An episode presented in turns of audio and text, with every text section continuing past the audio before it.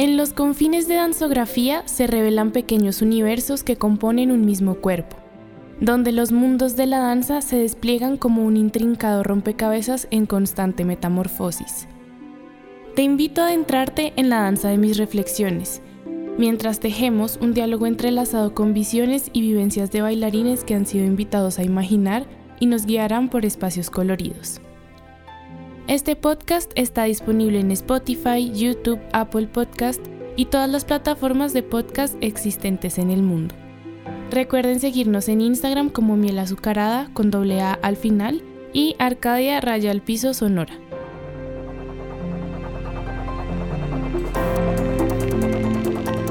Hola, em, estoy aquí con Laura Torres. Lau, si quieres, preséntate. Hola, soy Laura Torres. Eh, tengo 25 años, estoy estudiando danza y dirección coreográfica. Si quieres, cuéntanos cómo te acercas a la danza en un principio, cómo empezaste a bailar, cómo ha sido tu trayectoria como bailarina. Yo creo que me acerqué a la danza porque era patinadora artística y necesitaba tomar clases de ballet. Y en Tunja, que es de donde yo soy, había una academia muy pequeña de ballet y también daban clases de belly dance. Y empecé a tomar clases de ballet y belly dance. Mm, quizás sí, ese fue como mi primer acercamiento a la danza de una forma más rigurosa. Y de ahí pues ya vinieron otro montón de cosas. Mm, estuve en un proyecto piloto de la gobernación de Boyacá Después de eso ya llegó en la universidad. Primero estuve estudiando en la distrital, en la SAP. Me retiré y mm, de ahí me fui para Senda. Y bueno, también hubo como otros acercamientos, pero creo que estos son los más importantes. Ok, y en ese camino que nos cuentas, ¿en qué momento decides que quieres que eso se convierta en algo profesional? Yo creo que no fue una decisión consciente. Cuando yo iba a terminar el colegio, pues ya tocaba como tomar una un camino. En ese momento lo único que yo pensaba era que no pues que no sabía hacer nada. Mm. Es, es, una perspectiva un poco oscura y triste, pero eso era lo que yo sentía. Entonces, en mi cabeza Mm, lo que más tuvo sentido fue como aproximarse, aproximarme a la danza. Pero no, en definitiva, no, no fue una decisión consciente. Creo que lo hice porque era con lo que más cómoda y familiarizada me sentía. Pero no, ella me tomó a mí. ok, y mm, entonces en este momento que, bueno, ya me imagino que esa decisión de alguna manera se ha vuelto más consciente. ¿Cómo te sientes al respecto de que ese sea el camino que decidiste escoger como profesionalmente? Creo que no hay una sola forma de definirlo. Mm, por un lado me siento muy agradecida porque creo que la danza ha atravesado mi vida de una forma increíble y la forma en la que yo he asumido mi existencia tiene que ver mucho pues con lo que yo he aprendido y entendido desde la danza. Sin embargo, pues soy consciente de que es un camino muy duro por muchas cuestiones. Eh, siento que uno tiene que ser demasiado riguroso, mucha disciplina, mucho cuidado, no solamente en lo físico, sino en lo emocional, porque creo que ese a veces es el abismo del artista. Llegamos a tocar una sensibilidad con el mundo y con la existencia que a veces es muy complicada de sobrellevar. Y estoy un poco a la expectativa de ver qué sucede en este tiempo que me queda en la universidad, porque, porque ahora mismo no tengo un rumbo definido. Estoy tratando de encontrarlo. Esa es mi tarea para este año y medio que me queda. Sí, entiendo. Mencionabas que mm, igual como el camino del artista tiene sus momentos un poco complicados, de pronto por lo mismo que decías de la sensibilidad. ¿Cómo crees que has visto eso de alguna manera reflejado en tu vida. O sea, ¿cómo te has sentido tú respecto quizás a lo emocional en torno como a este gremio, a este ámbito en el que habitas? Creo que yo he sido muy afortunada porque en los espacios en los que he podido compartir con otras personas me he sentido muy bien. Eso que hablan como de la envidia y de la competencia así súper tóxica que hay en el gremio de la danza, la verdad yo no lo he experimentado tanto. Me ha permitido abrirme emocionalmente y eso pues es, es un arma de doble filo porque creo que he podido profundizar en mm, mucho en lo que soy yo como ser humano, como individuo, viéndolo desde la danza, desde hacerme preguntas de, ok, ¿por qué tengo que tener un cuerpo en específico para dedicarme a esto? Hasta quizás, pues, cuál es el sentido de pararme y ponerme a bailar y moverme, como encontrar tantas preguntas porque creo que a la final no, se trata de las respuestas que he encontrado, sino como esa posibilidad de cuestionarme todo el tiempo. Mm, es, es muy lindo, pero también a veces es muy difícil, porque pues uno se llega a sentir muy perdido, como sin rumbo, un poco abandonado por el mundo, porque creo que no sé, yo me siento como muy dejada. como muy atrás, como que el mundo va muy rápido, la productividad, el dinero, mm, la estabilidad económica, la estabilidad emocional y yo siento que yo estoy con mi danza como aquí en otro plano completamente distinto. Entonces en eso creo que ha sido un poco complicado, mm, pero no, bueno, sin embargo creo que vale la pena. Hay dos puntos que me gustaría tocar. El primero es esto que hablas un poco como de tener un cuerpo específico, como la necesidad que se presenta de tener tal vez ciertas condiciones corporales. Sí, la pregunta es un poco si tú lo has sentido como algo presente en tu camino de la danza o más bien ha sido algo alejado y si sí lo has sentido, Em, de pronto cómo se ha transformado esa noción de cuerpo o si sigue siendo la misma que fue cuando empezaste a bailar. De ahí yo también siento que se desprenden como dos cosas. La primera es que ah, hay una estética que se espera o se esperaba antes de un cuerpo de un bailarín. Yo empecé precisamente con ballet, entonces eh, el estereotipo de cuerpo que se asocia con una bailarina de ballet, pues es una chica delgada, con extremidades muy largas, em, y yo no entraba en nada de eso. Digamos que cuando empecé a bailar no era algo que yo pensara tanto, uno porque era muy pequeña y dos porque yo todavía no había llegado a la pubertad. Entonces mi cuerpo no se había desarrollado y yo era una cosa muy pequeña. Mm, ya cuando eh, empiezo a desarrollarme, mm, pues empiezo a tener como mucha inseguridad, precisamente pues porque mi cuerpo empieza a formarse de una manera pues que no iba en armonía con lo que se supone que debía ser un cuerpo de una bailarina.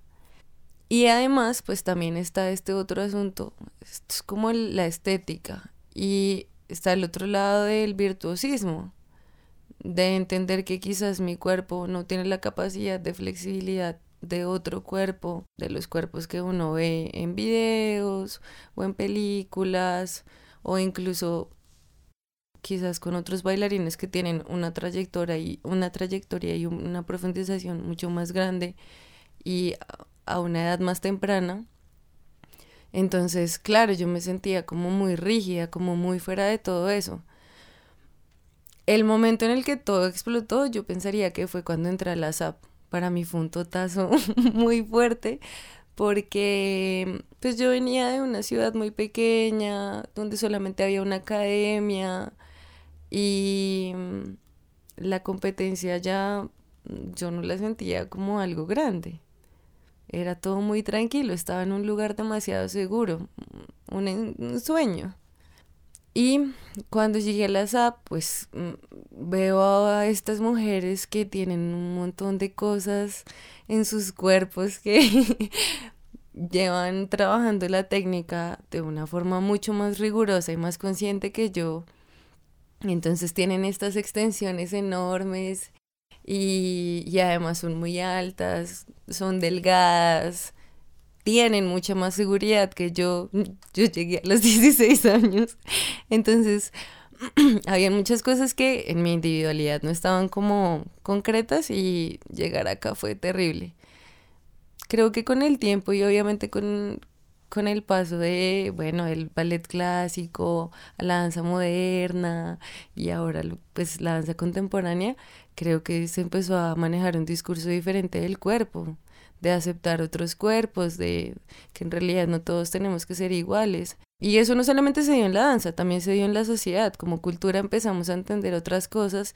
Entonces, creo que ahí pude como tener una mayor tranquilidad con lo que yo era que creo que igual eso no se va del todo, porque siempre hay muchas presiones de cómo debe ser, de, y, ya ni siquiera como de la forma, sino de las posibilidades que uno tiene cuando sigue entrenando el cuerpo. Entonces, entra ahí uno con, pues en una lucha un poco complicada, pero en definitiva veo que el estereotipo de cuerpo de danza ya no está tan marcado como antes Mm, que quizás ahora lo que se busca es tener un cuerpo más saludable, entrenado, consciente y no simplemente que se vea delgado y ya.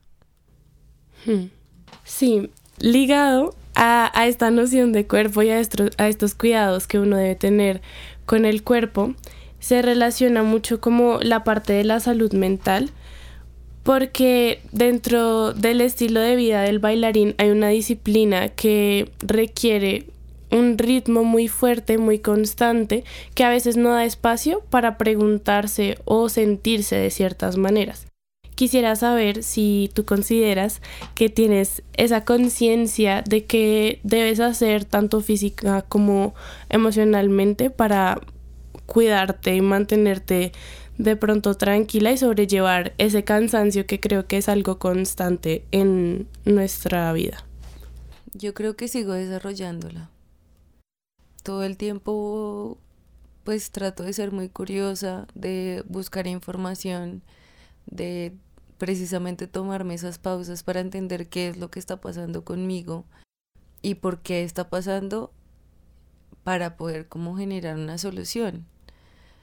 Em, pero en definitiva creo que uno siempre está aprendiendo, o sea, eso no, no creo que uno llegue a un punto de iluminación máximo en donde simplemente sea como ya, hasta aquí llegué y no tengo nada más que aprender y esto fue todo. No, mm, alguna vez un profesor al que admiro mucho me dijo nos dijo a mi grupo que siempre teníamos que dudar, incluso de las certezas. Entonces, a veces sucede que uno llega a pensar que ya tiene algo consciente, que es así, que se conoce, y luego resulta que sigues profundizando en eso y hay todavía un montón de cosas que, que hay que seguir entendiendo, que hay que seguir trabajando. Entonces, está, pero creo que va a seguir siempre como en un trabajo en desarrollo. Claro, y como que de todas maneras eso corresponde, supongo yo, a diferentes momentos de vida. No siempre se necesitará lo mismo para que ese cuidado sea más efectivo de alguna manera.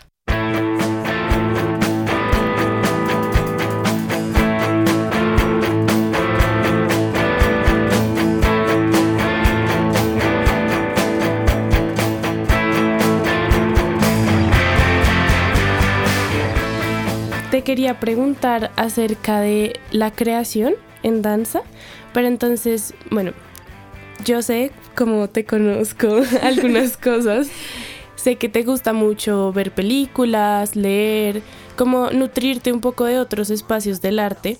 lo cual me parece muy interesante como en relación a la creación en danza, que quizás no solamente se queda en el movimiento y en un enfoque puramente dancístico, eh, sino que se puede abrir a otras ramas. Entonces quisiera saber, pues, cómo lo ves tú, cuáles son tus intereses de pronto como en ese campo.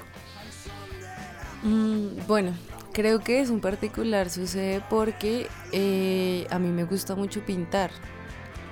Y en ese momento cuando tenía que elegir mi carrera, yo estaba eh, pensando en meterme en artes plásticas o diseño gráfico. Todo esto en una ignorancia absoluta, porque nunca me tomé el tiempo como para tratar de entender de qué se trataba y qué iba a haber en la universidad. No, no, fue un desastre. Eh, sin embargo, con el tiempo, pues igual yo seguía en mi carrera de danza, pero también eh, alternaba con, estos, con estos hobbies. Para mí la relación que tiene la vida con la, la danza y la danza con la vida, con mi danza, es muy estrecha. No la puedo separar. Y precisamente de ahí viene como esta idea de tener la necesidad de poder implementar esos otros, esos otros intereses individuales que tengo en la danza. He tenido la oportunidad de hacerlo en, digamos, en estas muestras o en estos trabajos de creación que construimos en la universidad, pues porque tenemos la oportunidad de precisamente un poco buscar ese lugar de enunciación y decir como esto es lo que yo quiero hablar, esto es lo que yo quiero decir, esto es lo que yo quiero danzar y esta es la forma en, que, en la que la quiero poner sobre, el, sobre la escena. Yo creo que precisamente como para mí hay una relación tan intrínseca entre la danza y entre la vida, todos los lugares son una fuente de inspiración una conversación con la mamá, una conversación con los amigos, el sentarse y ver algo. Creo que siempre hay tantos espacios que a uno lo están bombardeando de ideas, pero precisamente uno no, pues eso, uno dice como, ay no, esta materia que estoy viendo en este momento, eso no me puede llevar a nada en danza a veces hay como esa separación extraña que es como la danza es el movimiento y la creación en danza tiene que ser desde ahí, desde ese lugar. Pero pero pues para mí no es así, o sea, es como es todo en la vida, te está hablando todo el tiempo. Y eso, para mí es como esa oportunidad de encontrar y entrelazar esos otros intereses que tengo en quizás lo que más he decidido profundizar que es la danza. Y dentro de ese espacio de creación, ¿hay algo, no sé, alguna obra, algún proyecto, algo que hayas hecho o que esté en construcción del cual te gustaría hablar, que te parezca interesante, que todavía resuene contigo? ¿Obra en la que yo haya participado? Que hayas participado pero de manera creativa. Creativa. o sea, creo que hay muchas cosas que en su momento pasaron y que agradezco mucho, que me las disfruté demasiado, pero pues precisamente siento que son procesos que tomo como insumo para, este, para este momento y a futuro, pero son cosas que para mí se quedaron allá. Obviamente también a veces pienso en esto de qué lindo sería recuperar este material y volver a hacerlo, eh, quizás como con estos nuevos conocimientos adquiridos en estos años, estas nuevas herramientas que he ido desarrollando, pues como profundizar más en eso o concretar más una idea. Pero en particular mm, no podría decir que haya algo pues que resuene tanto en mí como para decir quiero hablarlo en este momento. no. Mm, pensaba un poco que a veces cuando se crea en danza o bueno, en general en el arte, pues hay como diferentes perspectivas de la función del arte en sí. Entonces, no sé, mi pensamiento un poco es como que la creación es algo más como para uno y para de pronto el colectivo con el que uno esté creando que para enseñar o mandar un mensaje concreto al público. Quisiera como saber para ti esa relación con el público, ¿de qué manera la ves? Yo creo que uno sí debe tener como prioridad esa búsqueda individual y grupal em, de qué es lo que uno quiere decir, o sea, qué es lo que uno quiere plasmar y por qué. Mm, si uno está pensando en primera instancia como esto se lo voy a vender a tal público, yo siento que el sentido de la creación se pierde. Porque uno ya no está siendo sincero. O sea, estás construyendo algo pensando en, una cosa de, de, vender, de producción, que al final y al cabo creo que no es la relación que yo elijo como más sana eh, con el arte. Claro, nosotros necesitamos comer, necesitamos el dinero, eso es muy importante, pero no creo que tener en primera instancia o como prioridad es que el público tiene que entenderme y es que tengo que hacer esto para el público o para que ellos lo vean como algo bello o como algo importante. No, no lo veo de esa forma.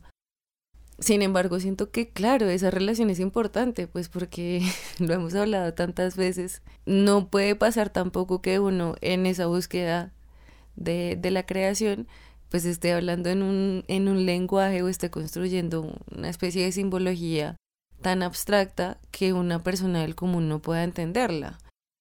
Porque precisamente eso hace que se creen muchas limitaciones y pues solamente sea la danza para los bailarines. Debe haber un equilibrio ahí. El público es importante, pero no debe ser la prioridad. Eso es lo que pensaría. Sí, justamente eso que dices de la danza para los bailarines es algo que a mí me cuestiona un montón, porque siempre está, o no siempre, pero muchas veces está como esta percepción o este discurso de que de pronto las personas un poco más ajenas al arte no pueden entender entre comillas em, y como que entonces se empieza a reducir justamente ese público y de alguna manera como que se pierde un poco el sentido de colectividad y se empieza como a, a caer en eso de no sé muy bien cómo decir esto, pero como de la élite en el arte como de este público específico que sabe y es conocedor y por ende tiene como más derecho o capacidad de ver ciertas obras y disfrutarlas. Entonces, claro, em, está como este cuestionamiento de cómo hacer para que el arte sea algo que de todas maneras se abre y se comparte sin dejar de ser lo que decías, sincera y genuina, como correspondiendo a los deseos e intereses que uno tiene como individuo, en este caso como bailarín, bailarina. Creo que esa es una de las tareas más complicadas, encontrar ese equilibrio, ese diálogo entre lo que yo quiero construir como artista y también esto dependerá mucho del en específico de qué es lo que uno quiere como, en este caso, como bailarín. Claro, si a uno le parece perfecto como seguir en eso, seguir en esa élite y, y mantener como la danza para los bailarines, pues creo que es de cierta forma más sencillo, porque uno tiene, o sea, ya no, ya no tiene como esa, se quita esa responsabilidad de pensar como, ok, ¿cómo hago esto que yo quiero, que yo siento, que yo entiendo con esta simbología, con este lenguaje que yo conozco y que yo he construido? ¿Cómo lo plasmo para que una persona que quizás no es tan cercana a la danza, o tan cercana al arte, de esta forma, lo entienda o lo sienta? Em, sin embargo, yo siento que pues que debería suceder, que esa relación sí se debería dar, que esa pregunta de cómo hago para que otras personas vengan acá, no solamente porque me vean bailar y me digan como, uy, qué increíble lo que haces, sino que haya un interés y una curiosidad genuina por lo que está sucediendo, por, por este estudio tan profundo que hay eh, sobre el cuerpo y sobre, la, sobre el movimiento. Eso solamente sucede si de este lado los, creadores o los intérpretes nos damos a la tarea de pensar en cómo puedo incluir al espectador, cómo hago que estas personas, no sé, allá en lo profundo se les remueva algo, qué es lo que quiero decir, cómo también hago que eso se mueva en consonancia con lo que está pasando en su realidad. Por eso creo que también es importante que uno no se vaya por allá a un espacio lejano y un poco ambiguo y muy metafísico de lo que es la danza y el movimiento y la creación, sino pues también un poco hablar de la realidad, de lo que, de lo que nosotros estamos rodeados, de todo el entorno que, que nos acompaña, pensar en, la creación como un momento de comunidad, de un compartir, de lo que me está también diciendo el público y eso como yo lo puedo utilizar para retroalimentar mi creación, me parece muy importante.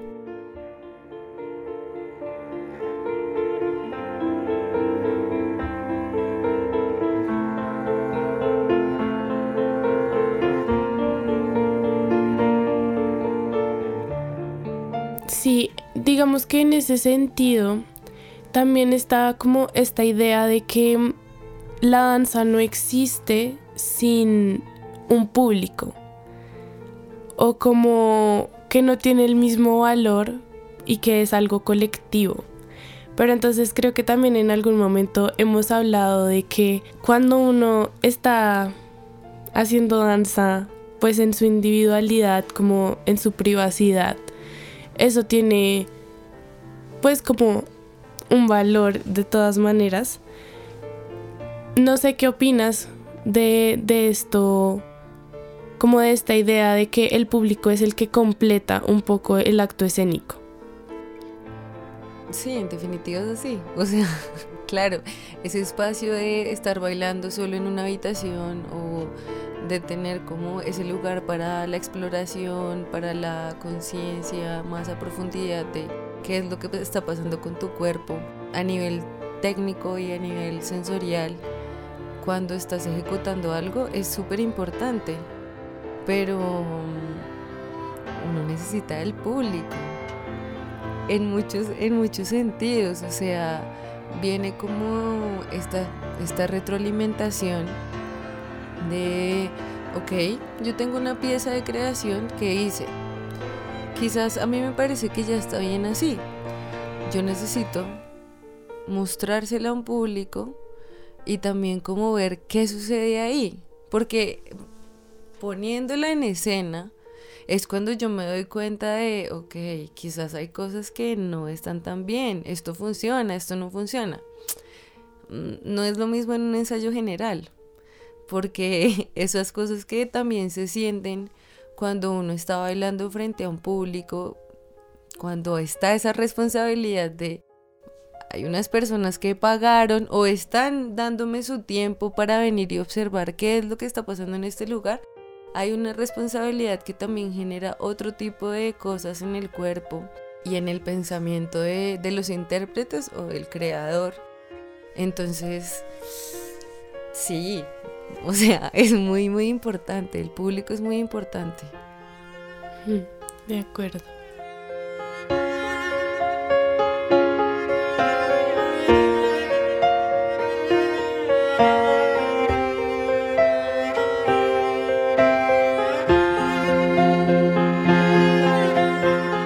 Bueno, Lau, muchas gracias por venir hoy, por contarnos eh, y por compartirnos tu opinión. Gracias a ti por invitarme, por brindarme este espacio.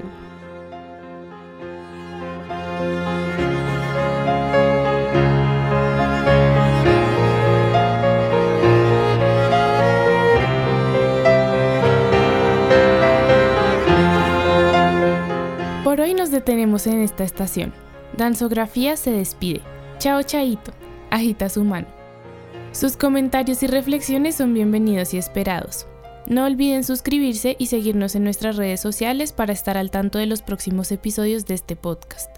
Gracias por escuchar. Nos vemos en la siguiente parada.